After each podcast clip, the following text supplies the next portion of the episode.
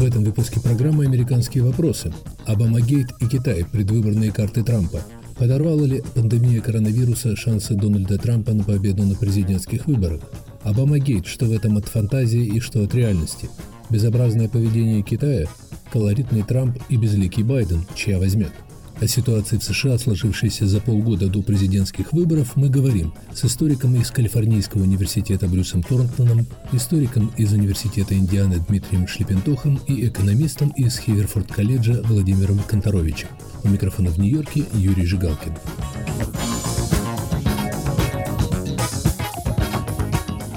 За пять с половиной месяцев до президентских выборов результаты опросов общественного мнения выглядят гораздо более тревожно для президента, чем лишь месяц назад. Аналитическая фирма Oxford Economics, которая в прошлом довольно точно прогнозировала результаты президентских выборов, исходя из экономической статистики, пришла к выводу, что в кризисной ситуации за Дональда Трампа проголосует лишь 35% избирателей, что обещает ему, по словам фирмы, историческое поражение в ноябре. Прошлой осенью шансы Трампа выглядели крайне радужно. Ожидалось, что за него проголосует 55% избирателей.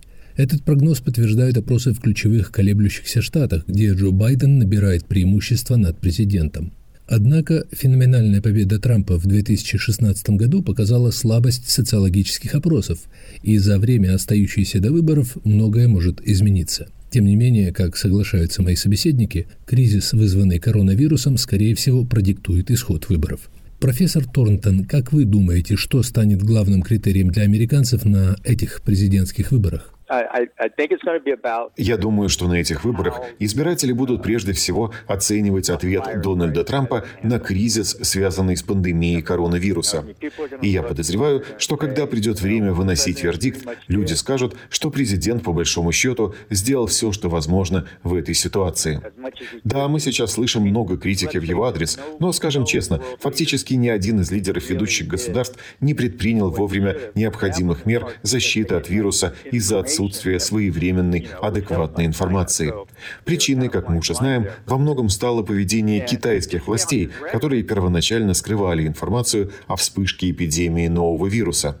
Однако, если отвлечься от риторики Трампа и объективно оценить его действия, в чем его оппоненты отказывают президенту, то мы увидим, что его администрация полностью разрешила проблему производства аппаратов для вентиляции легких, решается проблема тестирования, Белый дом ускорил процедуру рассмотрения и одобрения новой вакцины, в пик кризиса в Нью-Йорк и Лос-Анджелес были направлены плавучие военные госпитали на случай нехватки мест в больницах.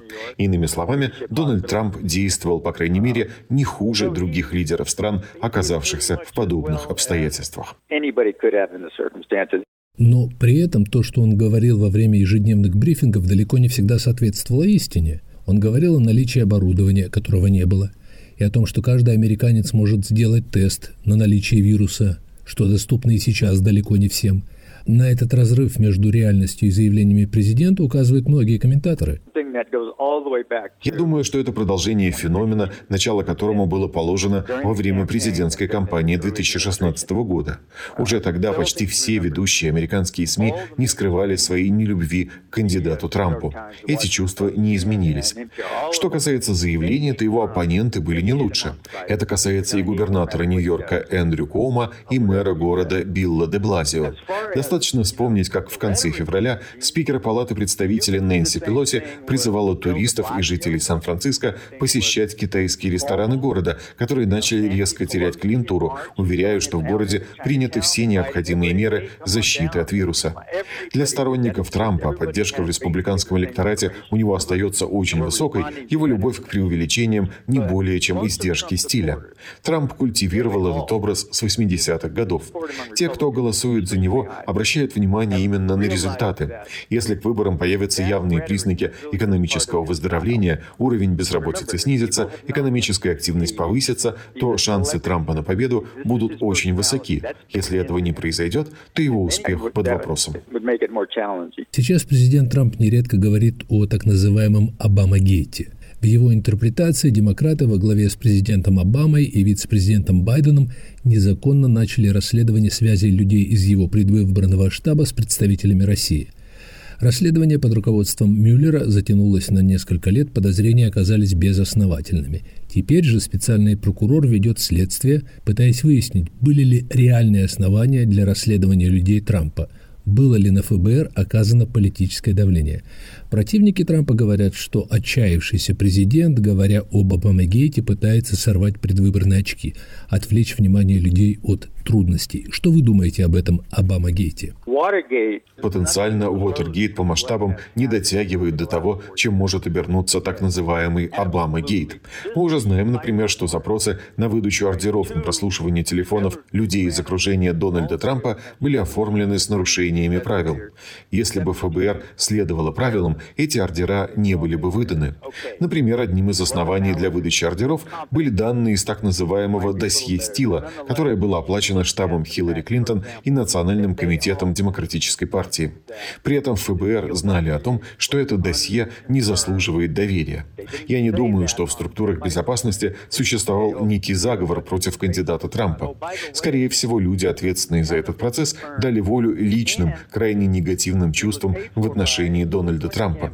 Если вспомнить, с какой открытой неприязнью отзываются о Трампе люди, руководившие службами безопасности в президентство Трампа, бывший директор ФБР Джеймс Коми, бывший глава национальной разведки Джеймс Клаппер, бывший директор ЦРУ Джон Бреннан, их заместители, то расследование действий этих служб, начатое по распоряжению генерального прокурора Уильяма Барра, на мой взгляд, обосновано.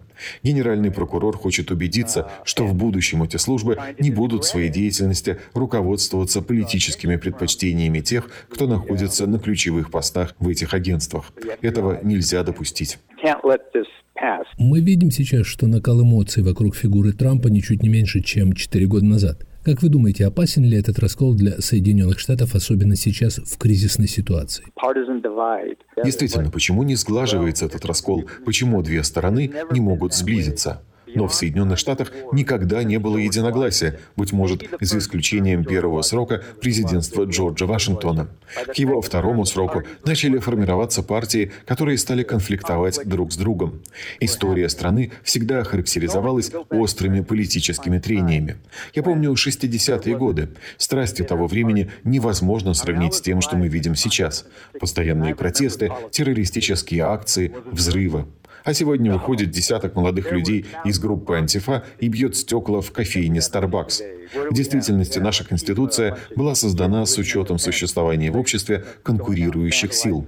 Их противостояние в рамках ясных правил и обеспечивает стойкость американской системы, защиту свобод, потому что ни одна из этих групп не может подмять под себя все общественное пространство. Эти трения – свидетельство жизнеспособности американского общественного механизма. И в конце концов, последнее решение принадлежит избирателям. О нем мы узнаем в ноябре, и страна его будет уважать, каким бы оно ни было. И вы уверены, что проигравшая сторона смирится с результатами, если, к примеру, победитель не наберет абсолютного большинства голосов, как это произошло, кстати, четыре года назад, когда Трамп получил меньше голосов, чем Клинтон? Проигравшая страна не приняла результатов и в 2016 году. Она пыталась доказать, что Трамп победил несправедливо и сделала все, чтобы изменить результаты выборов. Сначала утверждая, что Трамп выиграл благодаря вмешательству России в выборы, а затем начав импичмент президента. Но я думаю, что если Дональд Трамп победит в этом году и демократы возобновят кампанию по подрыву его президентства, то это для них ничем хорошим не закончится. В конце концов, избиратели ждут от политической партии инициатив, которые помогут улучшить экономическую ситуацию, повысить качество жизни. Атаки на Трампа не могут заменить политическую стратегию. От демократов потребуется больше, чем атаки на Трампа. Потребуется что-то новое. Говорит Брюс Торнтон. Действительно, если судить по заголовкам большинства ведущих американских СМИ, почти четыре года президентства Трампа были провальными, как был и провальным его ответ на пандемию коронавируса. Сам же президент собирался идти на ноябрьские выборы под лозунгами рекордно низкой безработицы и высокого экономического роста, достигнутого за его три года пребывания в Белом доме. Пандемия внесла коррективы, добавив пороха и критикам президента, и его сторонникам. Но говоря объективно, как можно оценить первый президентский срок Трампа? Был ли он успешным? Вопрос Дмитрию Шлепентуху. Трамп следовал модели заложенный еще Обамой, а именно пустые, ничем не обеспеченные деньги с нулевым э, процентом. Процентная ставка была снижена уже при Обаме ну, почти до нуля и продолжалась в таком качестве быть в течение большей части трамповского президентства. И на этих пустых деньгах и создавалась так называемая трамповская экономика. Человек пошел в ресторан, ресторан открыл. Это было не потребление, как было бы, скажем, э, у, у китайских экономистов или советских, а было это экономическое развитие. Поел в ресторане, тем самым способствовал экономическому развитию. Проблемы возникли еще до эпидемии, и об этом печально говорил председатель, по-моему, этой федеральной нельзя, что дальше уже, ребята, идти нельзя, дальше следующее, следующий только шаг, это уже негативное, то есть банк будет с тебя брать деньги, но это очень опасно, это вообще, может, разрушить финансовую систему, зачем мне вообще покупать американские трежерис или вообще э, деньги ложить в банк, если банк за это будет еще изымать деньги. Поэтому эпидемия произошла просто как некая, так сказать, игла, которая проколола э, пузырь. И они продолжают пузырь латать теми же самыми методами, то есть совершенно уже откровенные э, эмиссии без даже фигового листочка просто. Но с вашей оценкой так называемой экономикой услуг и ее способностью обеспечивать благосостояние не согласится, я полагаю, большинство экономистов, и мы ведь действительно видели и рост занятости, особенно среди этнических меньшинств. Мы видели в последние годы значительное повышение реальных доходов людей. Тем не менее, какова роль фигуры Трампа в этом? Отдадут ему американцы должное? Это инвариантно, потому что все граждане связывают все с Трампом. Будет не Трамп, а будет кто-то другой, все будет по-другому. Это как в том же Некрасовском э, стихотворении приедет барин, барин нас рассудит.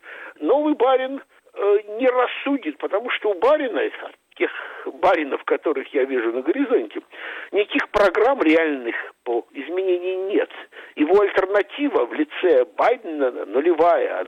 Он совершенно безликое, пустое существо. Э, была альтернатива Берни. Э, Берни при всем его, так сказать, как бы идеализме и розовых очках – у него хотя бы была альтернатива, какой-то клапан в этом перегретом и озлобленном котле открыть, чтобы вышел пар. Этот пар включал в себе бесплатное и всеобщее медицинское обслуживание. Как, между прочим, в большинстве европейских государств ничего тут, как он справедливо замечал, ничего революционного нету. Бесплатное образование в государственных колледжах, опять же, и во всех европейских государствах, или в большинство из них подобная система работает, тоже ничего революционного там нету.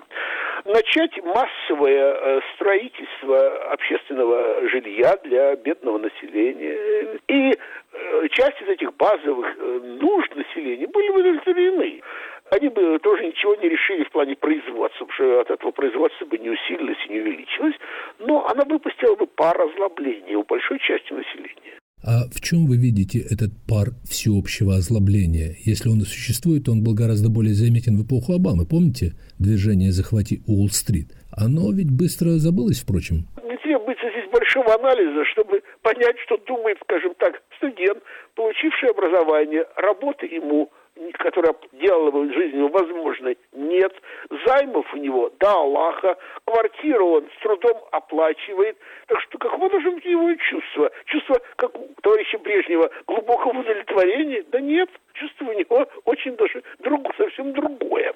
Просто совершенно не обязательно, что этот студент должен это чувство высказывать. Это общество этого никак э, не приветствует.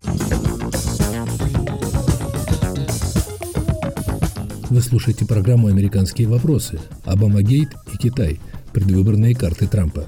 Подорвала ли пандемия коронавируса шансы Дональда Трампа на победу на президентских выборах? В передаче участвуют Брюс Торнтон, Дмитрий Шлепентох и Владимир Конторович. У микрофона в Нью-Йорке Юрий Жигалкин. Если молодежь себя чувствует, как вы считаете, безнадежно, она бы могла выразить свои чувства на избирательных участках. Демократы, кстати, надеются на голоса молодежи. Однако молодые люди их разочаровывают, они почему-то не выходят массово на выборы, несмотря на призывы того же Берни Сандерса, который рассчитывал на студентов. Правильно, а она не идет в избирательные пункты, потому что у нее абсолютное неверие в систему. То есть система них страна чужая. Кто будет э, у власти, они ни одному из них не верят. Они все обманывают. И в этом и смысл даже, что молодежь начинает во многом действовать, как и чернокожее население, которое тоже в своей массе никуда не идет, потому что исходит из того, что любой президент, кроме, может быть, Обамы, потому что он брат черный, он ничего не поменяет. После того, как и Обама ничего не поменял, так вообще никто ничего не поменяет. Хорошо, профессор. Трамп против Байдена. У кого, на ваш взгляд, предпочтительнее шансы? У Байдена никаких нет программ, кроме того, что Трамп нехороший, аморальный человек и лез под юбки женщины много раз, а я несколько получше, и я лез туда только один раз. Поэтому Байден может победить просто на как сублимация ненависти даже не к Трампу, с моей точки зрения, а как сублимация ненависти к системе как таковой. Но вовсе не обязательно. Потому что он беспрограммный. Он выдвинут был демократами или по причине того, что даже, в общем, пушистый и розовенький социал-демократ Берни казался им страшным, ужасным марксоидным чудовищем. И поэтому они его затерли. И очень возможно, что Трамп останется у власти, хотя не обязательно. Кстати, любопытно значительное расхождение между опросами общественного мнения, которые указывают на преимущество Байдена на всеобщих выборах, ни один из них не отдает первенство Трампу, и букмекерскими ставками на американские президентские выборы, согласно которым победа Трампа гораздо более вероятна. Вообще все эти опросы э, часто очень мало что значат. Вот вспомним что Трамп – до того, как Трамп победил, в 99,9 утверждали, что такой человек, ненавистник, насильник и во всех отношениях скверный человек, он победить никак не может. Сто процентов Хиллари Клинтон. Часто все эти опросы, напоминающие мне древний вавилонский текст под названием «Беседа господина с рабом».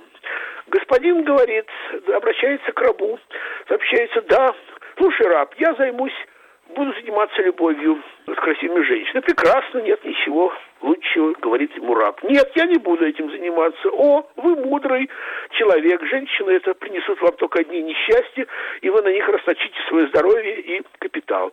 Раб, запрягай колесницу, еду на войну. О, нет ничего более лучшего для человека – мужчины, чем война. Это слава, богатство и добыча. Нет, раб, не запрягай колесницу. О, ты мудрый человек, потому что война – это смерть, раны и муки. Как можно э, интерпретировать этот текст? Ну, постмодернист скажет, ну, нет реальности, реальность конструирована. Историк философии скажет, ну, конечно, софисты появились, видимо, в Древнем Вавилоне лет за тысячу до Древней Греции. А раб, если его воскресить, и он говорил бы, честно, сказал бы, все очень просто. Тот, кто дает хорошие ответы господину, того хорошо кормит, поет. То же самое и часто очень все эти опросы. Таково мнение Дмитрия Шлепентоха. Впрочем, блеклый, по мнению моего собеседника, оппонент может представлять не самую серьезную проблему для Дональда Трампа. Президенту почти наверняка будет противостоять противник, который сорвал переизбрание нескольких его предшественников. Это экономический спад. В то время как президент говорит, что экономика вот-вот начнет выздоравливать, экономисты прогнозируют затяжную безработицу и серьезную рецессию, которая, по-видимому, придется и на президентские выборы. Профессор Конторович, могут экономические трудности помешать переизбранию Трампа? Есть действительно исторический прецедент. Просто вот можно посчитать. Да, рецессия во время выборов, экономический спад во время выборов действует против действующей администрации. И действительно будет экономический спад во время выборов. Экономический спад еще только начинается у нас, по-видимому. А будет ли это обращено в данном конкретном случае против этой данной конкретной администрации? Может быть, да, может быть, нет. Вот такие исторические закономерности, они не работают как закон тяготения. Там есть же другие переменные.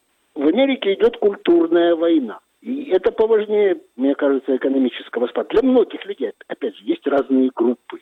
Есть группы, которые занимают стороны в этой культурной войне. Есть люди, которые патриоты, и люди, которые глобалисты. Когда я вот езжу по Нью-Джерси, катаюсь на велосипеде по негородским таким загородным районам, дешевые дома вывешивают американские флаги. И уже кое-где появляются знаки Трампа в 2020 году. Я помню, как в 2016 году они появлялись. А есть люди, которые естественно, на дух не переносят и говорят страшные вещи про него. Как эти две силы уравновесятся, мы не знаем. А мы не знаем особенно потому, что они приблизительно равны. И тут новые обстоятельства. Может быть, он проиграет, может быть, он выиграет. Интереснее, мне кажется, что происходит в отношениях с Китаем. Каковы уроки эпидемии? Вот про это уже можно начинать говорить. Об этом мы сейчас поговорим, но прежде я бы хотел спросить вас как экономиста. Есть вероятность того, что экономическая ситуация в США ухудшится настолько, что у какой-то части населения, скажем, не будет денег на еду или на оплату жилья? То есть возможен ли кризис исторических пропорций? Нехватка денег на еду в современном обществе – это не результат экономического спада, это результат плохой организации общества. Это старо, это известно, что голод последние пару столетий. Голод – это всегда результат не природных явлений, а результат бездействия властей. Нужно принять меры, чтобы избежать наиболее болезненных результатов. Если люди будут терять возможность оплачивать свое жилье, будут приняты какие-то меры, чтобы им помочь оплачивать их жилье. В интересах властей остановить наихудшие эксцессы, и они, они их остановят. Если говорить об уроках пандемии, как вы оцениваете действия Трампа? Если говорить про Трампа, Америка сделала примерно то же, что сделали западноевропейские страны, примерно в то же самое время, с примерно тем же результатом. Кое-кто хуже смертность имеет, чем в Америке, кое-кто лучше. Различия эти мало кто понимает. Так что общий американский курс мало отличается от западноевропейского, сильно отличается от восточноазиатского. Кто тут молодцы, это Тайвань, Корея, Гонконг, это отдельный разговор. Но выявились интересные вещи по ходу этого дела. Выявился склероз а, Центра по борьбе с а, заболеваниями, склероз бюрократических структур. Выявилась удивительная общая неготовность. Как вот мой доктор, советский человек, он говорит, что такое масок нет. А если бактериологическая война? Как же это не иметь запаса масок? Это, кстати, тоже общезападное дело. Но Америка великая держава, если будет биологическая война, она она будет первой мишенью. А как это масок, халатов и прочих средств защиты нету? Что это значит? Как это может быть? Вот эта вещь выяснилась. А люди, которые читают литературу по здравоохранению, говорят, что здравоохранение подвержено, как и другие, э, не здравоохранение, public health, это в Америке это как бы такая общественная наука по управлению здравоохранением, то есть не медицина. А у них есть свои идеологические моды. И вот есть учебники там, 19 -го года издания, в которых сказано, ну, карантин это устарело, это никому не нужно. Ну, закрытие границ, это такой пережиток, никто этого больше делать не будет. То есть все то, что помогало в этом кризисе, специалисты, по крайней мере, многие специалисты, я не знаю, говорится, я, я это получаю из старых рук с удивлением. Некто, кто преподает курс по праву правовой поддержки эпидемии, присылает цитаты вот из, из учебников. Смотри, они от всего этого отказались. Говорю, это больше не надо, оказывается. Это интересные вещи, как люди, которые обязаны были думать о безопасности, они нет, ну вот закрытие границ нехорошо, значит, значит не будем делать. То есть действительно Трамп взял на себя бремя трудного решения, объявив о закрытии Америки для полетов из Китая?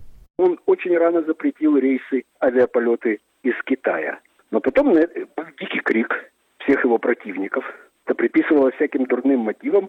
После этого нужно было закрыть рейсы из Европы. Этого он не сделал. Это он сделал позже, а раньше ли или позже, чем другие, да примерно в том же стадии. Так что я, честно говоря, не вижу здесь большого различия. Трампа отличает его эксцентричный, скажем так, стиль, который всех бесит.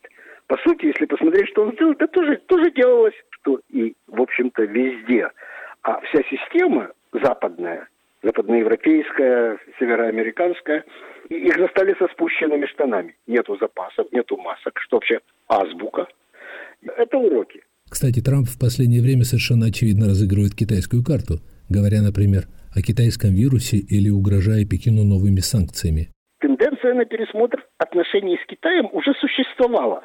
Пару лет назад американцы стали волноваться. А что, если мы не правы? А что, если Китай не становится либеральной страной, которая играет по правилам, так же, как и все. Может, он, экономический рост происходит, средний класс создается. По нашим теориям средний класс, значит, либерализм, демократия. А либерализма и демократии нет. И наши теории, не дай бог, неправильны.